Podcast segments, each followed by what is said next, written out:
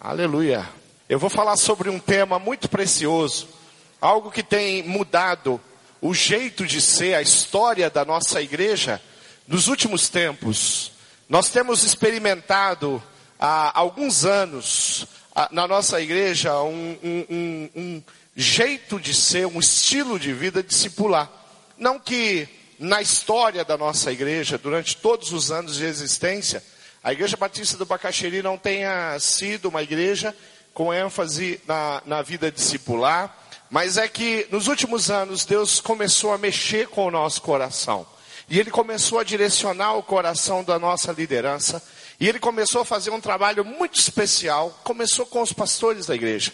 E nós começamos a compartilhar a nossa vida uns com os outros. E isso já faz alguns anos, mas isso veio crescendo.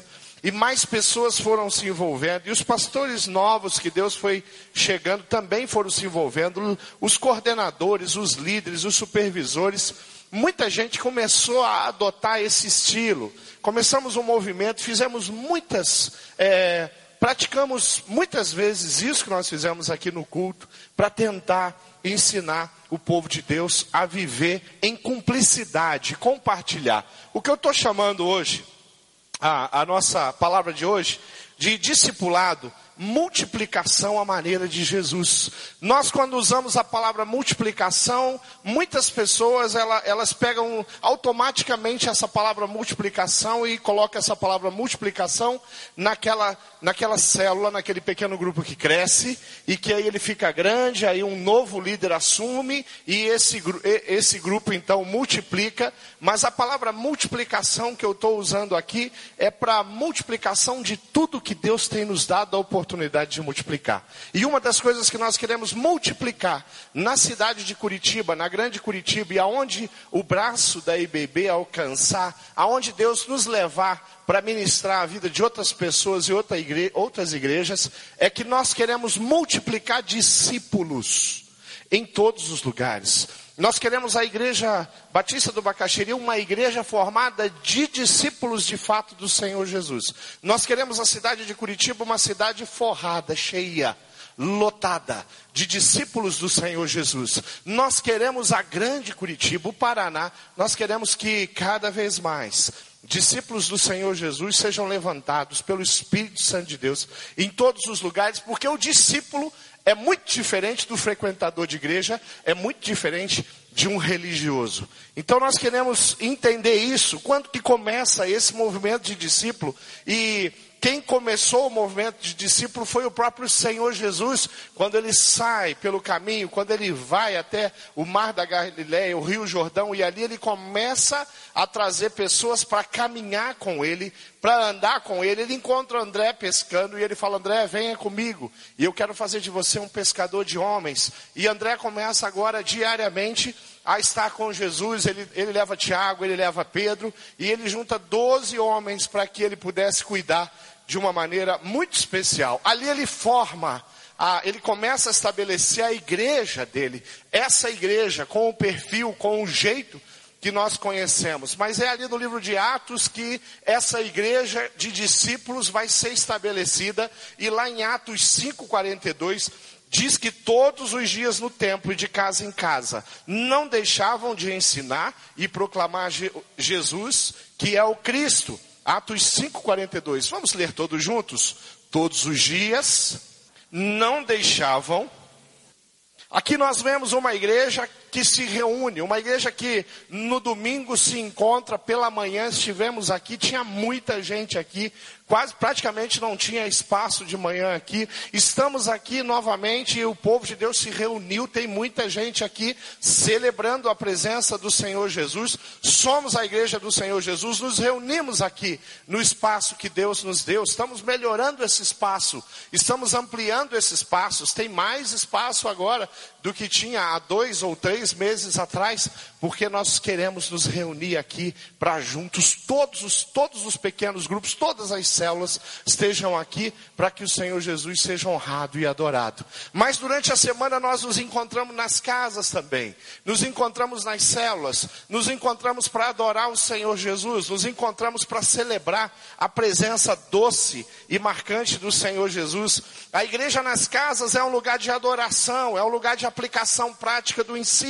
Ali nós discutimos a palavra, nós vivemos, nós experimentamos uma comunhão muito especial. Nós temos ali um tempo de intimidade um com os outros. Que tipo de intimidade? A intimidade de, de me relacionar com uma pessoa sistematicamente, semanalmente eu começo a acompanhar tudo que está acontecendo. Essa pessoa vai viajar, eu sei, essa pessoa está enferma, eu sei, essa pessoa tem um desafio grande, eu sei, ela tem uma questão, um problema de relacionamento familiar, eu sei, e eu estou orando por ela, e ela também conhece todas as minhas necessidades, e diante das minhas necessidades, essa pessoa me abençoa, ela ora pela minha vida, nós compartilhamos, nós oramos, dentro daquele ambiente muito especial que são as nossas células, nós nos encontramos também a, através dos desse relacionamento discipular, através do Vida na Vida, e eu posso me sentar com alguém, e eu posso compartilhar a minha vida, eu posso compartilhar as minhas dores, as minhas lutas, as minhas alegrias e as minhas vitórias, e essa pessoa pode interferir na minha vida de um jeito muito tremendo, porque só o Senhor Jesus. Os, a, a igreja nas casas é um lugar de crescimento, é um lugar de multiplicação, sim, multiplicação de famílias servindo ao Senhor, multiplicação de casais que se dobram diante da soberania de Deus e vivem um relacionamento à luz da palavra de Deus, é, multiplicação de, de jovens, de crianças que são protegidos pelo amor, pelo amor que nós compartilhamos com Ele, isso os protege de uma vida de, de uma vida de promiscuidade, isso os protege na juventude, na vida adulta, de uma vida de, de dependência química, e tantas coisas acontecem quando nós caminhamos em família, quando nós oramos uns pelos outros, nós, quando nós acompanhamos uns aos outros, como nós nos importamos uns com os outros. É exatamente isso que vai acontecer. É um lugar de partilha é um lugar de compartilhar, é um lugar dessa vida discipular, um a um, parceiros, companheiros de julgo, gente que ama, gente que se doa para que o outro possa crescer, para que o outro possa ah, ser abençoado, um lugar de oração, um lugar de intercessão, um lugar de confissão. Como tem se tornado cada vez mais, mais presente na nossa igreja, nos nossos encontros, a confissão de pecados como uma coisa natural na vida do crente. Sem o vexame, sem a vergonha, sem achar que ninguém deveria saber daquilo, mas uma vida mais transparente. Esse é o propósito, essa é a maneira, esse é o jeito, esse é o estilo de vida que nós temos na Igreja Batista do Bacaxiri constantemente incentivado, pregado, ensinado nas nossas classes, no CFI, no Centro de Formação Integral, nós temos ensinado e, e, e desafiado o povo de Deus aqui para viver dessa forma, porque é muito melhor viver desse jeito. Nós temos algo muito precioso que é o nosso chamado primordial. E eu queria que você lesse comigo o chamado primordial, que diz o seguinte: vamos todos juntos? Então, Jesus aproximou-se deles e disse: Foi-me dada toda a autoridade nos céus e na terra. Portanto, vão e façam discípulo de todas as nações, batizando-os em nome do Pai e do Filho e do Espírito Santo, ensinando-os a obedecer a tudo que eu lhes ordenei, e eu estarei sempre com vocês até o fim dos tempos. Mateus 28, tem o id tem o nosso chamado primordial. E eu queria é, chamar a atenção para você que toda autoridade foi dada pelo Senhor a você. Toda autoridade e capacitação é dada pelo Espírito Santo de, de Deus para que você faça, para que você produza discípulos. Toda autoridade foi dada para você toda capacitação, e quando eu falo de capacitação, eu estou falando de você compartilhar aquilo que você aprendeu, não você compartilhar um conhecimento muito grande que você vai ter, mas vai adquirir ao longo da sua jornada. Mas compartilhar sua história, compartilhar o, o, o seu testemunho e o seu testemunho, do jeito que Deus escreveu a sua história, é, vai tocar o coração das pessoas, vai trabalhar o coração das pessoas. Então, na autoridade do Espírito Santo, é, fazendo discípulos, ensinando a obedecer. Existe uma, uma ordem, existe aqui um imperativo, vai e faça discípulos. Mas existe também no mesmo texto a forma, o jeito, a maneira como nós fazemos discípulos que é ensinando as pessoas, ensinando a minha família, ensinando a cidade aonde eu vivo a obedecer os mandamentos do Senhor Jesus. É assim que nós vivemos e nós temos uma, uma preciosa declaração do Senhor Jesus, que todos os dias, que em todos os lugares, que em todas as pessoas, com todas as famílias, com todos os casais, com todos os jovens que se achegarem, que o Senhor trouxe de alguma forma, Ele traz e coloca perto da gente, o Senhor vai estar com a gente. E é, e é Ele, através do Espírito Santo, que vai nos capacitar e nos dar condição de transformarmos, sermos agentes da reconciliação na vida dessa pessoa, na vida dessa família, e isso é algo que nós não queremos de forma nenhuma abrir mão. Nós queremos uma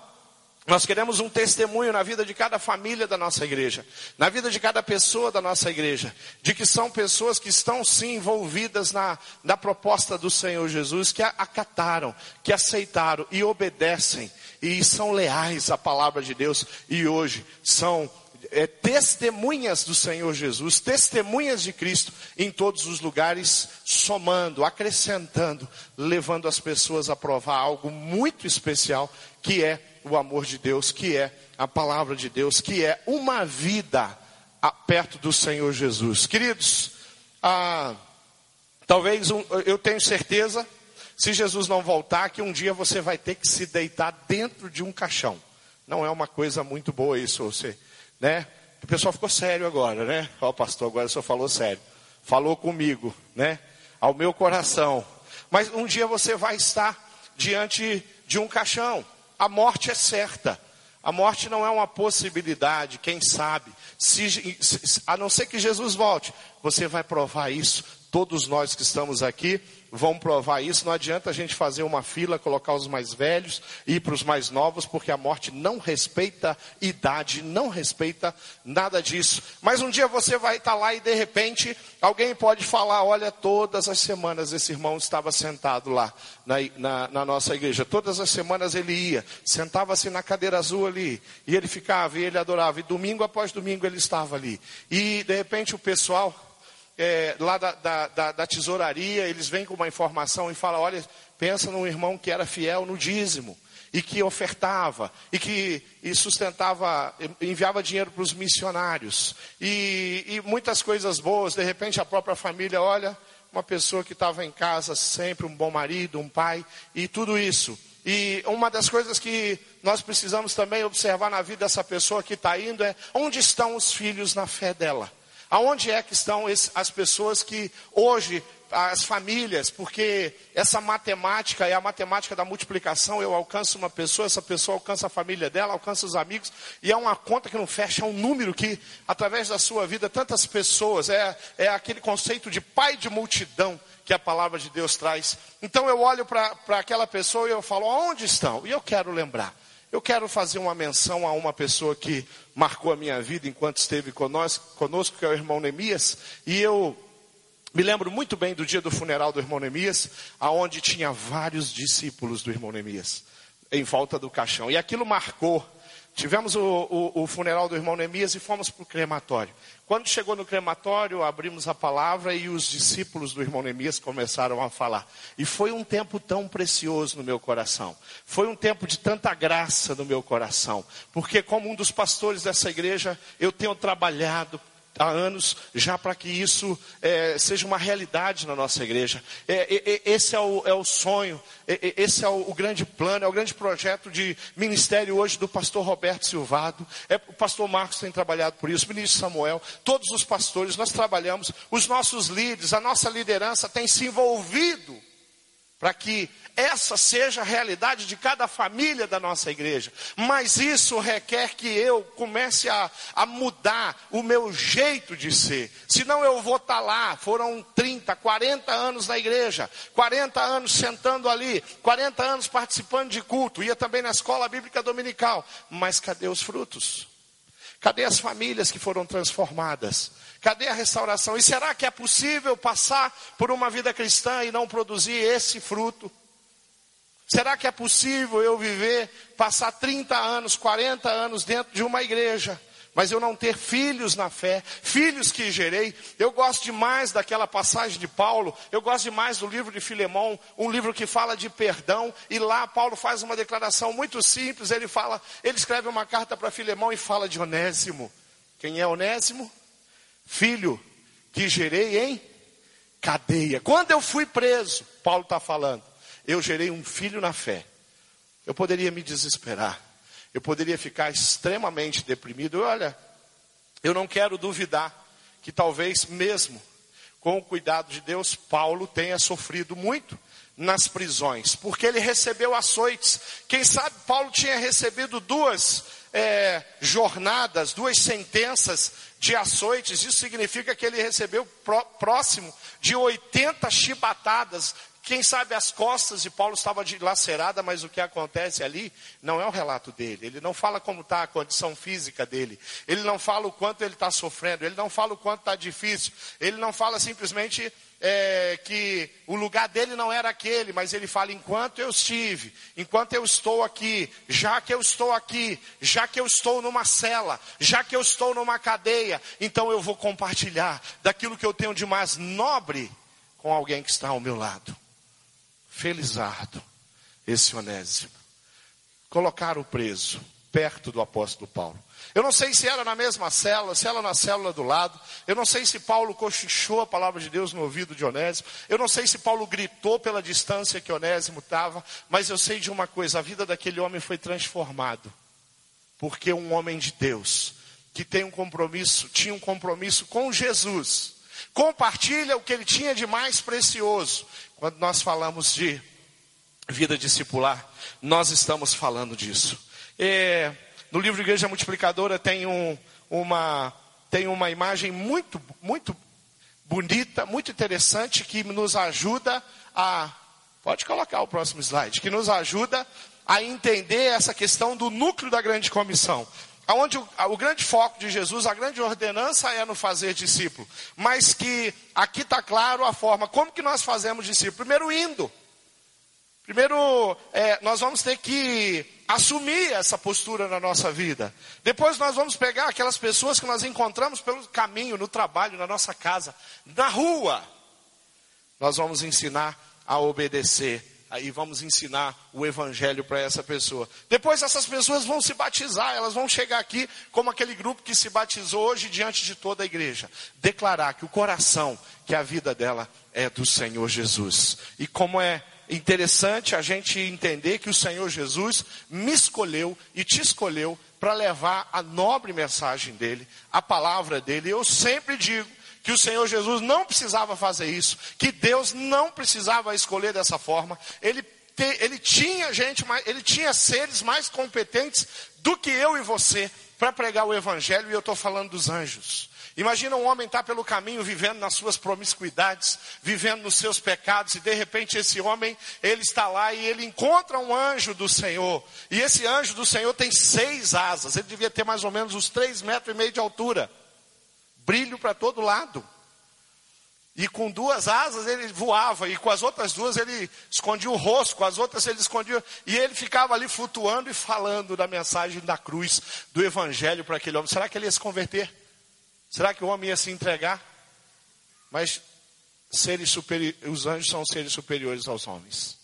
Deus escolheu você. Que privilégio, que privilégio que eu tenho de ser um porta-voz da esperança de levar o evangelho da cruz. Nós temos vivido e experimentado uma vida é, e, e cada vez mais simples do evangelho aonde nós de fato fazemos aquilo que é a vontade de Deus. Nós fazemos isso através de um relacionamento discipular.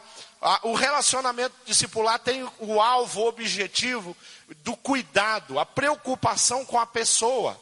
A partir do momento que eu tenho um discípulo, a partir do momento que eu tenho um discipulador, a minha vida, ela, ela começa a ser conduzida, guiada de uma forma muito mais segura.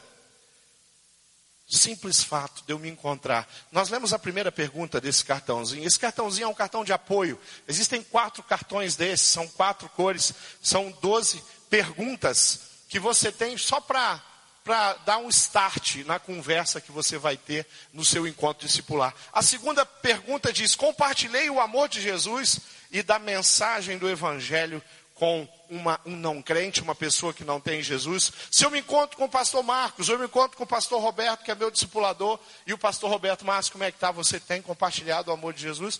E constantemente ele faz essa pergunta para mim, constantemente ele faz essa pergunta para o pastor Marcos, que ele é o discipulador do pastor Marcos, e nós respondemos.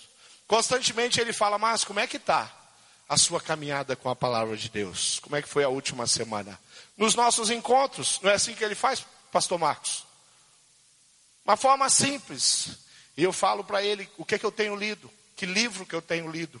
E me ajuda. E se de repente eu falei, olha pastor, essa semana foi muito trabalho aqui na igreja. E eu negligenciei com a palavra. Eu não li a Bíblia. Eu não tive a intimidade que eu deveria ter com a Bíblia essa semana. Pastor Roberto fala, Márcio, não deixa nada atrapalhar isso. Não deixa nada tomar o espaço do teu tempo com Deus, da sua devocional e do teu tempo de oração. Eu tenho alguém que está ali que me ajuda, que contribui comigo. Será que a sua vida é, não seria muito mais produtiva, muito mais gostosa, com muito mais qualidade se você vivesse assim? Você que está participando você que já tem um discipulador, você que tem alguém com, que, com quem você se encontra, para prestar conta da sua vida. Eu estou falando alguma mentira? Eu estou falando alguma inverdade? Será que não é mais fácil? Não, eu já sou maduro, eu tenho 40 anos, 30 anos de evangélico, de, eu sou batista, né? O meu avô era batista, o meu bisavô deveria ser batista também, o meu pai era batista, minha mãe é batista, é, eu sou batista de carteirinha. É, eu sou um batistossauro, como diz por aí. Então, queridos, eu não preciso mais disso. Eu não preciso prestar conta para ninguém a respeito da minha vida. Olha que jeito. Você não encontra esse estilo de vida na Bíblia. Você não encontra nos homens de Deus, nos homens que, que fizeram grande diferença para o cristianismo, esse jeito, essa maneira individualista, egoísta de viver, essa maneira onde a, a autossuficiência que está no comando e não a humildade de poder chegar, procurar o meu irmão e dizer para ele os meus pensamentos. E se eu tenho pensamentos que podem me levar ao pecado, é, a, quem confessa a intenção de pecado não confessa pecado. Mas quando eu confesso a intenção de pecado, quando eu converso com, com Samuel, eu falo, Samuel tem uns pensamentos muito estranhos sondando meu coração. Samuel vai orar comigo. Daqui uma semana o Samuel Márcio, e aí, como é que foi essa semana? Aqueles pensamentos. Vamos continuar orando. Eu coloquei para fora. A partir do momento que eu coloco para fora alguma coisa, algum sentimento, algum rancor, alguma amargura, Satanás começa a ser derrotado na minha vida. O meu jeito, o meu estilo de vida é muito mais seguro. Mas se eu sou transparente, se eu não sou transparente, não vai ser assim. Relacionamento discipular, vida discipular, vida na vida, é cuidado, é preocupação com as pessoas. Relacionamento discipular é cuidado com o desenvolvimento espiritual. De repente eu vou desafiar o, o, o meu discípulo a, durante esse ano, durante esse tempo, ler a Bíblia toda. De repente eu, eu vou é, desafiá-lo agora no segundo semestre, ler o Novo Testamento uma ou duas vezes. Vamos dedicar ao Novo Testamento eu vou desafiar o meu discípulo a esse mês de agosto que vai entrar, a ele pegar o livro de Atos e fazer um bom estudo, a ler e reler o livro de Atos e entender o jeito, a maneira, a forma como a igreja é, estava, está, viveu e que eu posso viver hoje. E se nós estamos fazendo isso junto, isso é maravilhoso ainda. Porque quando nós nos encontrarmos, nós vamos conversar sobre o livro de Atos. É ou não é um jeito precioso? de viver através dos relacionamentos. Discipulado, nós temos um modelo que nunca vai mudar isso. Jesus é o modelo, nosso único, é o alvo para o desenvolvimento dos nossos discípulos. Nós olhamos para Jesus e nós reproduzimos aquilo que nós aprendemos com Jesus na vida das pessoas que estão chegando, na vida das pessoas que estão perto de Jesus. E Jesus deu uma ordem muito simples, ele falou: segue-me faça do meu jeito, faça como eu. Discipulado, nós, nós ensinamos aqui, ensinamos no, no CFI, nós ensinamos na nossa escola bíblica discipular, para você entender melhor o CFI, você que está nos visitando. É, é, essa, essa vida discipular ela acontece é, em dois âmbitos. Acontece de forma cognitiva, aonde eu posso sentar com o discípulo e ensinar, aonde eu posso sentar com o discípulo e aprender, aonde eu posso sentar com um discípulo, uma pessoa que está colocando a vida dela à disposição de Jesus, e eu pego sementes, o livro, a apostila de discipulado e eu ensino os princípios básicos da fé cristã, mas eu posso sentar com uma pessoa e através do livro de Filipenses eu aprendo. Então tem esse cognitivo, onde nós lemos a Bíblia, estudamos a Bíblia junto. Ah, o cognitivo faz o homem conhecer, envolve a atenção, a percepção, a memória, o pensamento, o juízo, o raciocínio, a imaginação, aonde tem uma lição, aonde nós estamos nos embasando pra, para o crescimento.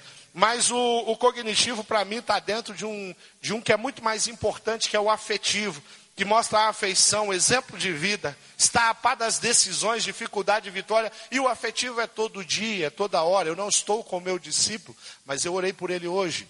Eu não vou estar com o meu discípulo, mas eu consegui me comunicar com ele pelo WhatsApp eu consegui fazer um, um, um dar um telefonema, eu estou acompanhando o que está acontecendo lá, e, e, em alguns momentos nós estamos juntos, e quando nós estamos juntos, nós temos um relacionamento de amizade, de amor, é uma pessoa que de fato faz diferença na minha vida, que de fato se preocupa com a minha vida, ou é uma pessoa que eu, como discipulador, me preocupo, me envolvo e ofereço tempo, ofereço o meu coração para que essa pessoa possa crescer e para que ela possa ser abençoada.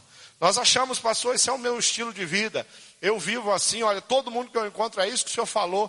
Não, não. Jesus tinha 12 discípulos. Se Jesus tinha 12, significa que eu não tenho como ter 12. Porque Jesus era Jesus. Quem sou eu para conseguir cuidar de 12 pessoas?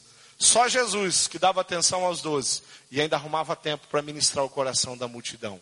E ele fez isso, e ele é mestre e ele fez isso de uma forma extraordinária. A multidão não roubou a atenção de Jesus. Ah, Jesus não falou: Olha, eu estava indo bem com vocês, seus, os doze, nós estávamos caminhando juntos, mas olha, agora em diante juntou gente demais, então por favor, se una à multidão, e eu, quando ministrar a multidão, ministro vocês também. Não, não, não, não.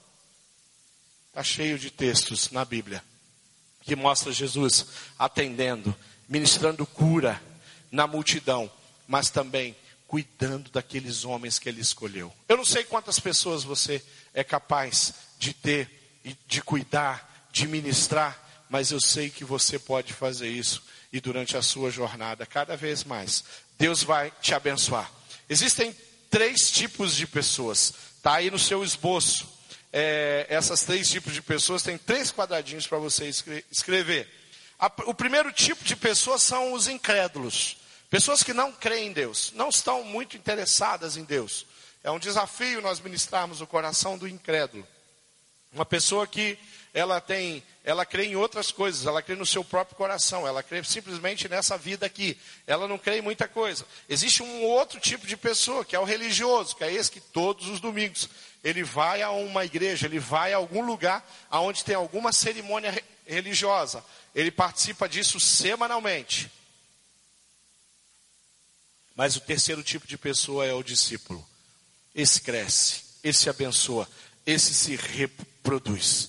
Discipulado surge do vínculo natural em nossas é, em nossa ordenança de fazer discípulo. É o vínculo com a palavra. Relação de compromisso para edificação e frutificação. Ah, o, o interessante é você pensar e falar onde, por exemplo, eu, eu, eu consigo um discípulo para me abençoar? Na minha igreja. Aonde? No meu pequeno grupo, na minha célula. Ali tem alguém que vai ministrar minha vida. Ali eu consigo um discipulador. Ali tem alguém que eu vou ter uma, uma, um relacionamento mais próximo. Eu vou abrir o meu coração, eu vou me encontrar com essa pessoa para orar com ela. E eu, claro que eu também vou orar pela vida dela. E é claro que eu também vou abençoar a vida dela.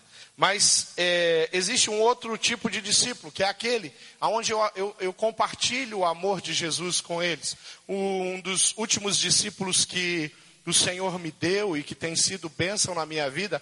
Um, eu conheci num funeral no cemitério, incrédulo, não crente, dependente químico, tem caminhado comigo. O outro, é, conheci num supermercado. Deus colocou perto de mim, eu tenho que cuidar deles agora e caminhar com eles.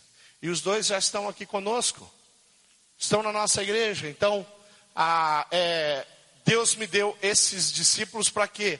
Olha, eu não tenho dúvida disso, para me abençoar muito, para me abençoar extraordinariamente, para me fazer é, ter uma disciplina espiritual e me preocupar e tentar produzir crescimento na vida deles, porque esse é o plano de Deus. Lá em 3 João 4 tem uma declaração nesse livro que diz: Não tenho alegria maior do que eu ouvir que meus filhos, que filhos? Será que está falando aqui simplesmente nesse texto, nesse contexto, dos meus filhos, da Juliana, da Mariana e do Mateus? Ou está falando aqui da minha família, mas está falando dos meus filhos espirituais? Não tenho alegria maior do que ouvir que meus filhos estão andando na verdade.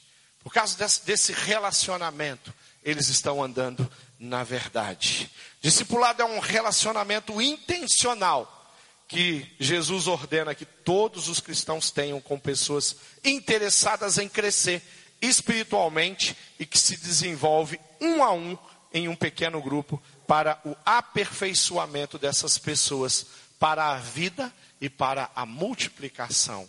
Essa definição, essa declaração é uma declaração que o pastor Diogo fez. É, essa declaração, ele vai lançar um livro no final do ano.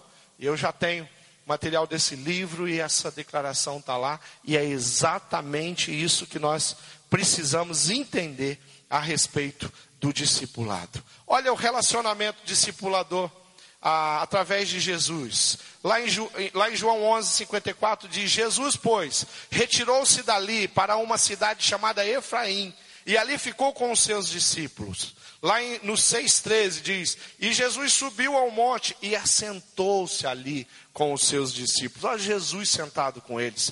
E que andava de cidade, ele, Jesus andava de cidade em cidade, e de aldeia em aldeia, pregando e anunciando o evangelho do reino de Deus. E os doze estavam ao lado dele.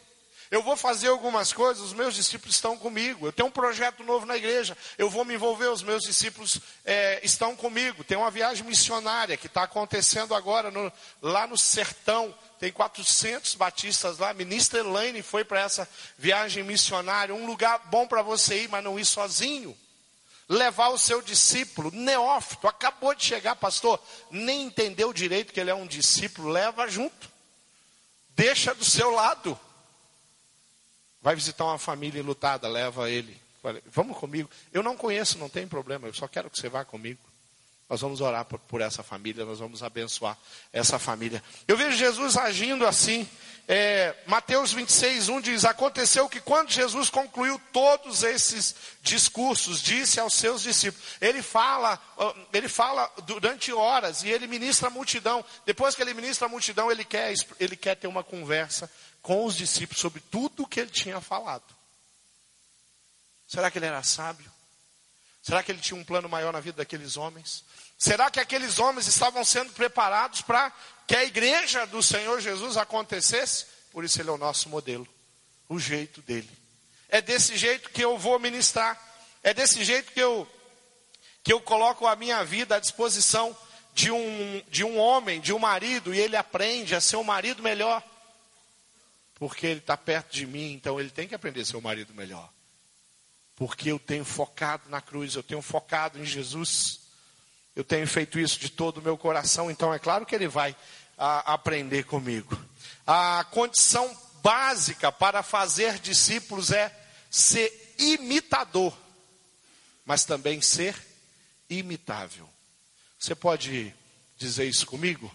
A condição básica para fazer discípulo é ser imitador e ser imitável. Pega o seu esboço, pega um lápis aí, pega o seu esboço, coloca aí em cima da sua Bíblia, pega um lápis, no seu esboço tem um lugar onde você vai escrever o seu nome. Ok? No seu esboço tem aí, você vai escrever o seu nome. Eu vou escrever aqui o meu nome. Aí tem um espaço para você colocar o nome de uma pessoa que tem ministrado a sua vida. Coloca o nome do seu discipulador, pastor. Não tenho. De repente você vai colocar o nome aí do líder do, do, do, da célula e você vai pedir para o líder da célula te ajudar a encontrar na célula uma pessoa para colocar nesse quadradinho. E você vai marcar um encontro. Esse encontro pode ser semanal, eu aconselho que seja semanal, mas ele pode ser quinzenal, ele pode ser a cada dez dias. O importante é que sistematicamente você vai se encontrar com essa pessoa para orar. É, essa é a ideia. Isso é quando você ouvir falar de vida na vida. Quando você ouvir falar de vida, discipular, é isso que nós estamos falando. Tem mais dois nomes embaixo aí. Se você quiser preencher só um, você preenche só um. Pessoa que você está discipulando. Pessoas que você tem compartilhado o amor de Jesus com ela. Pessoas que você, olha, nem sempre o discípulo sabe que ele é, é, é nosso discípulo. Às vezes isso está só no nosso coração. Pastor Natal, vem aqui, vamos ilustrar esse negócio aqui para a igreja. Vem aqui do meu lado aqui. Vamos imaginar, eu vou criar uma situação aqui com o pastor Natal. Não vou deixar ele né, nenhuma situação difícil, não. É, eu só quero, vamos imaginar que eu e o Natal nós trabalhamos na mesma empresa. Eu trabalho no Banestado. Faz conta que não quebrou, que existe ainda, né?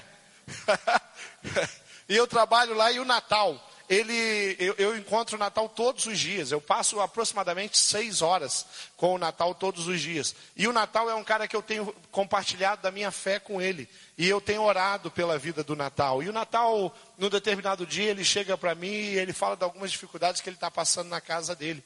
E eu vou falar, Natal, deixa eu orar por isso. Eu vou orar pela sua vida. E ali, no corredor, no estacionamento, é, no, no, lugar de convivência na empresa, eu vou, eu vou ministrar, eu vou fazer uma oração. E constantemente eu vou ministrar a vida do Natal. Vai chegar um momento que o Natal vai começar a trazer os, os cases da, da, da, da história, da vida, da família dele para mim. E eu, e, porque ele começou a, começou a gerar, é, ele começou a confiar que eu tenho alguma coisa para oferecer para ele.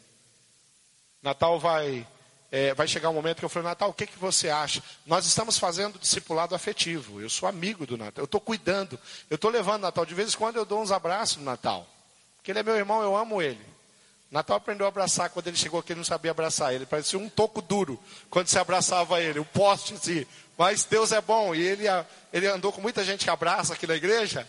Aí ele aprendeu a abraçar também. Aí o Natal está aqui. Agora nós vamos ter um encontro. Toda terça-feira nós vamos tomar um café junto. Eu vou chegar, nós entramos oito e meia no trabalho, sete e meia nós vamos encontrar uma panificadora e eu vou ministrar, ensinar os princípios básicos da fé cristã. Comecei o cognitivo com ele, o afetivo já está acontecendo. Daqui a pouco, sabe para onde eu vou levar o Natal? Para minha casa, no encontro de células da minha casa. Daqui a pouco o Natal vai ser um membro do, meu, do pequeno grupo que eu lidero ou do pequeno grupo que eu faço parte. Daqui a pouco esse cara vai entregar a vida dele ao Senhor Jesus. Aí a Carme vai se converter também. Aí o Tiago vai se converter, a Ariane vai se converter, a família do Natal. E eles vão virar uma família pastoral, uma família de pastores. Porque é assim que Jesus entra na vida de uma pessoa. E o Natal, ele, ele, e além disso, sabe o que, é que o Natal, sabe quando que o discipulado realmente toma uma proporção que nós entendemos?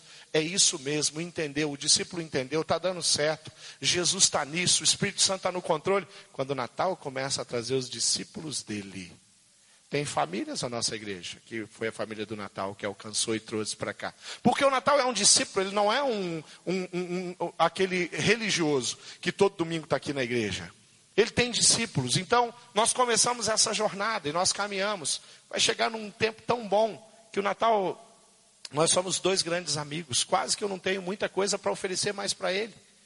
Porque, sabe, o Natal estava lá, ele não sabia nada, e ele foi chegando, e ele foi chegando, e ele vai se tornando um gigante da minha vida, e ele vai ministrando a minha vida de um jeito extraordinário, e ele é sempre uma bênção para mim, e esse é um discípulo amado do meu coração que eu tenho alegria em ver crescer. É assim que funciona o discipulado. Era um colega de trabalho, agora, agora ele está aqui. Deus chamou ele, foi ser pastor. Agora ele está aqui, ele, é, ele trabalha junto comigo. É assim que acontece. É assim que Deus faz a obra. Às vezes Deus traz uma pessoa, Deus coloca outras pessoas na vida dele. Cadê o André? André, fica de pé aí. Fica de pé, André. Você mesmo, André. Isso. O André traz um amigo aqui para a igreja. Né? O Edu, eu conheço o Edu, nós temos uma jornada grande com o Edu. O Edu é, alcança vários amigos. Cadê o, o, cadê o Lubian? Rogério, cadê você? Onde você está? A cena aí grita que eu não estou vendo, não. Está no berçário. Então fica, representa ele, Vanessa. Fica de pé. Aí o, o, o, o André traz o Edu. Edu é, alcança o coração do Rogério e da Vanessa. O Rogério é um colega de trabalho. Gente, é uma cadeia doida de discipulado, assim, uma cadeia linda, maravilhosa, extraordinária. E não pode ficar ninguém de fora desse negócio na nossa igreja. Isso é vida discipular. É assim que funciona. Meu discípulo, vai lá. Hã? Abraço. Aprendeu? Você, você escreve.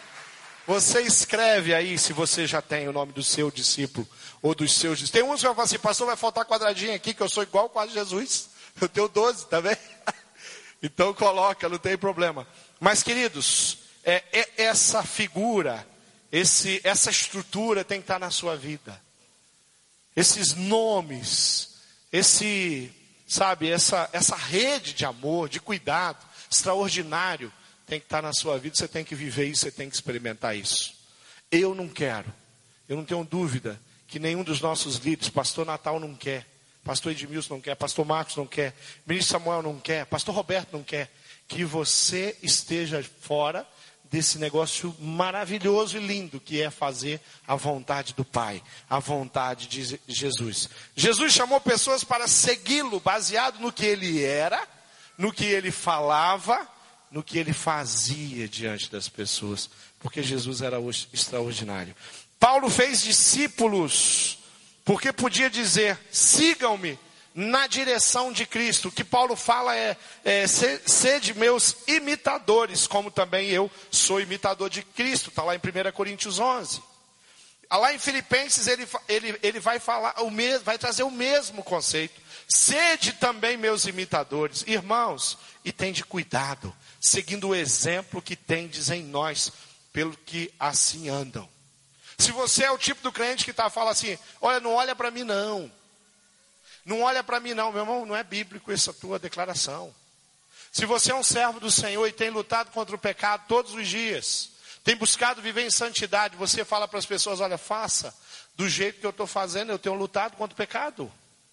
Eu tenho vencido o pecado, tenta, feito de tudo para que o pecado não seja parte no meu dia, na minha história, na minha vida. Você é pecador, a Bíblia diz que você é pecador, mas a Bíblia também diz que as pessoas precisam imitar você olhar para você. As pessoas não enxergam Cristo. Quando você fala de Jesus para as pessoas, eles pensam em tudo, pensam na imagem, pensam em, em, em, estátuas, eles pensam em grandes movimentos, eles pensam em, às vezes pensam até bobagem. Mas quando eles veem você experimentando graça, eles olham para você e falam assim: Eu não sei. Tem alguma coisa na vida dessa pessoa que na minha não tem. E tem, que é Jesus. Agora, se eu estou ali, muito próximo, muito parecido com o mundo, o que, que, que as pessoas têm a olhar em você? Aí você tem que falar assim: olha, não me imite, por favor, porque eu preciso me converter, eu preciso me entregar, eu preciso me humilhar na presença de Deus, porque a minha vida não é, é, não é uma vida compatível com a palavra, que diz que eu devo ser irrepreensível e culpável. Queridos, vida discipular é isso. Não é para pessoas perfeitas porque senão eu não ia ter discípulos. Eu ia ter só discipuladores. Não é para pessoas que têm um conhecimento profundo, porque discípulos são aqueles que testemunham do que Deus fez, primeiro, de tudo, na sua própria vida. Talvez pelos meus estudos eu consiga explicar algumas questões teológicas quando as pessoas me perguntam, mas isso, olha, isso só crente maduro pergunta. Porque neófito, gente nova, não crente não pergunta muito não. As coisas que as, os meus discípulos me perguntam, até as crianças da nossa igreja podem responder, porque são simples demais. E é isso que as pessoas precisam ouvir. Quem é Jesus? Vamos ficar de pé? Vamos ficar de pé? Eu queria terminar esse tempo aqui orando com, com você. Discipulado se desenvolve um a um, se desenvolve em pequenos grupos. Discipulado acontece no dia a dia na vida de um cristão. Não é domingo a domingo, é, é, não é de domingo em domingo, mas é de domingo a domingo. Todos os dias nós estamos discipulando. Nós conhecemos as pessoas e nós queremos servir de todo o coração a essas pessoas. Que características do discipulado de Jesus você pode afirmar que tem na sua vida hoje? Quais são as características? Em que você é parecido com Jesus? Jesus tinha discípulos que andavam com ele. Você pode dizer hoje: Eu tenho pessoas, pastor, que estão andando comigo. Quem sabe, eu, quem sabe não.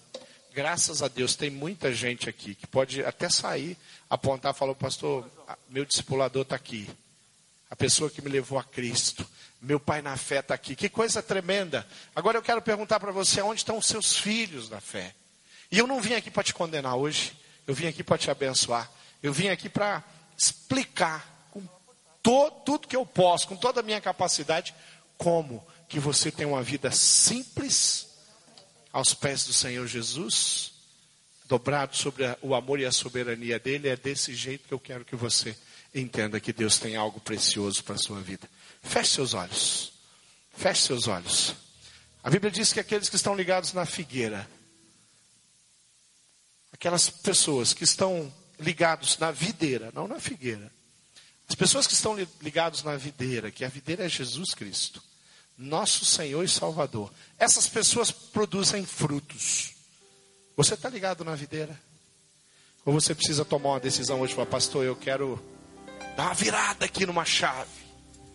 E eu quero mudar o meu estilo de vida. Eu quero me importar com as pessoas.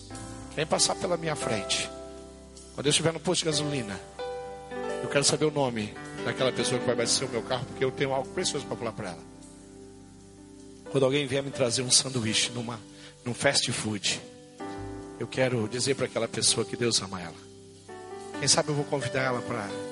Quem sabe eu vou falar qual é o dia de folga? Eu venho te buscar. Para você ir num lugar muito precioso comigo. É um encontro de amigos. Vai ser na minha casa, vai ser na casa de um amigo meu. Você precisa ir. Eu vou levar essa pessoa para lá. E sabe o que, que essa pessoa vai se transformar? Em alguém que eu vou tirá-la de uma situação de miséria espiritual.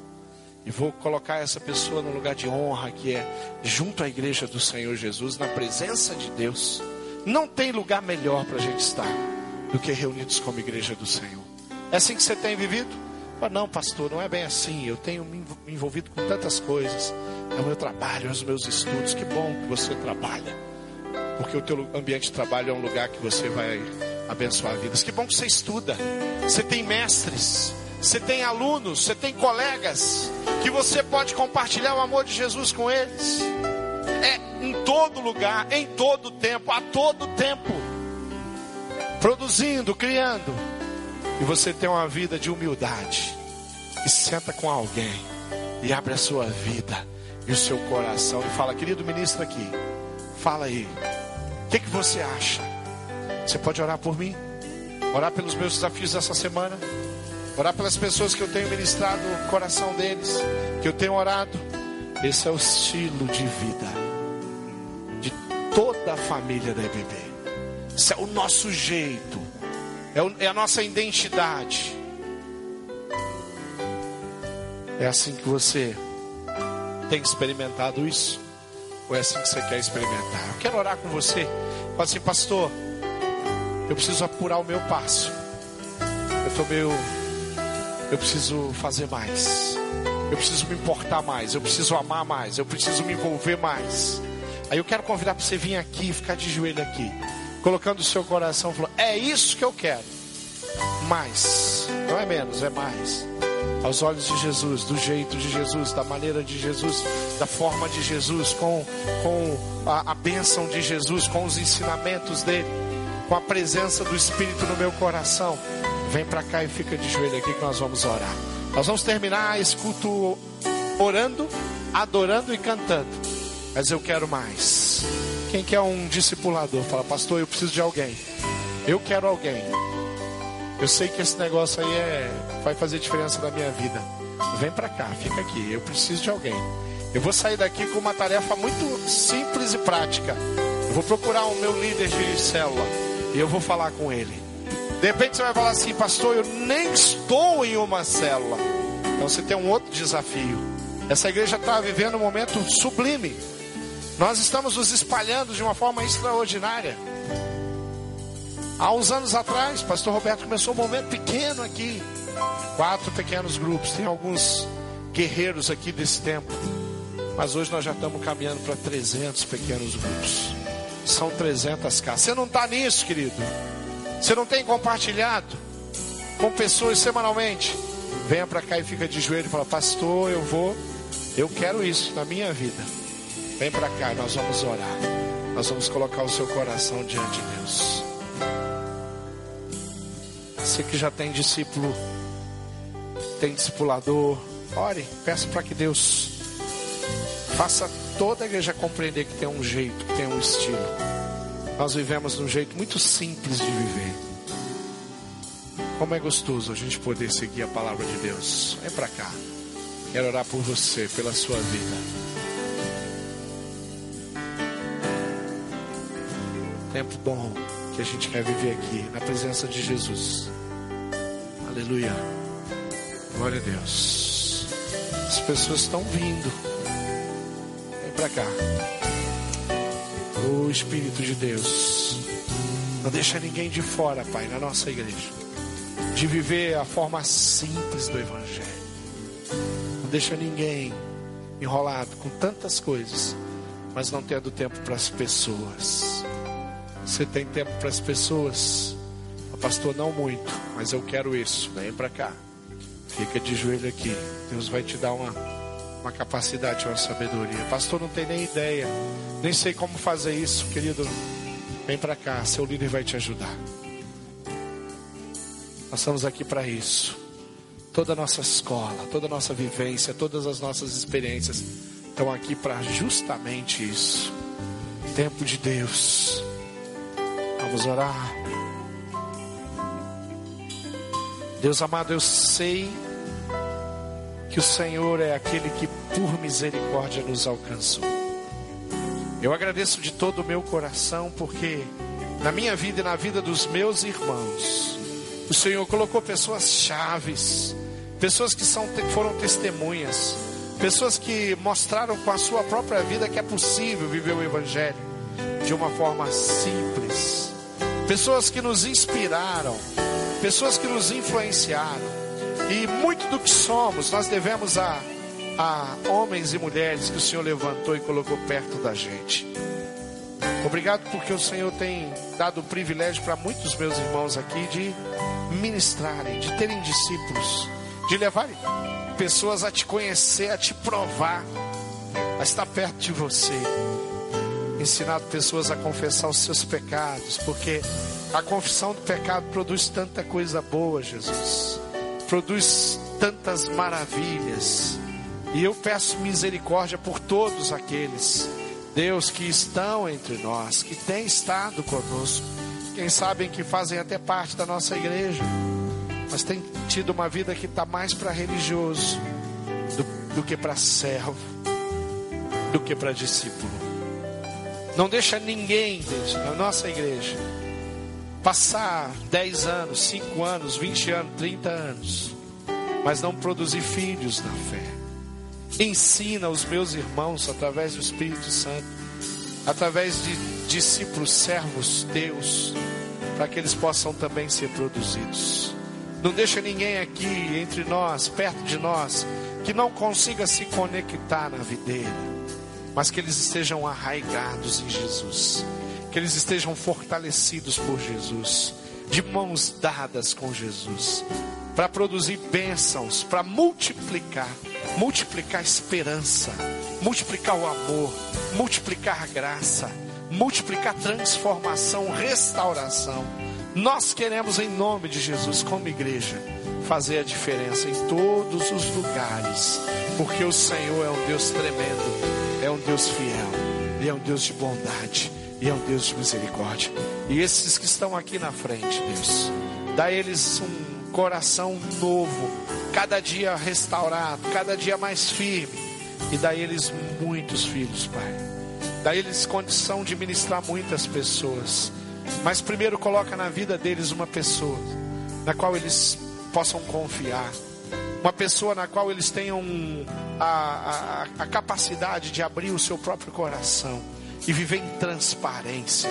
E o reino de Satanás, as forças do mal, as hostes malignas vão ser enfraquecidas de uma forma extraordinária. Satanás vai perder na vida deles quando eles estiverem em vida de comunhão. Satanás perde quando nós estamos firmados na tua palavra e na comunhão da tua igreja. Satanás fica, Deus, numa situação difícil de tocar nas nossas vidas quando nós vivemos em transparência, Pai. Nós queremos vida na vida, Jesus. Queremos vida discipular, relacionamentos discipuladores. É isso que nós desejamos em nome de Jesus. Amém. Fica de pé. Dá um abraço no teu irmão aí.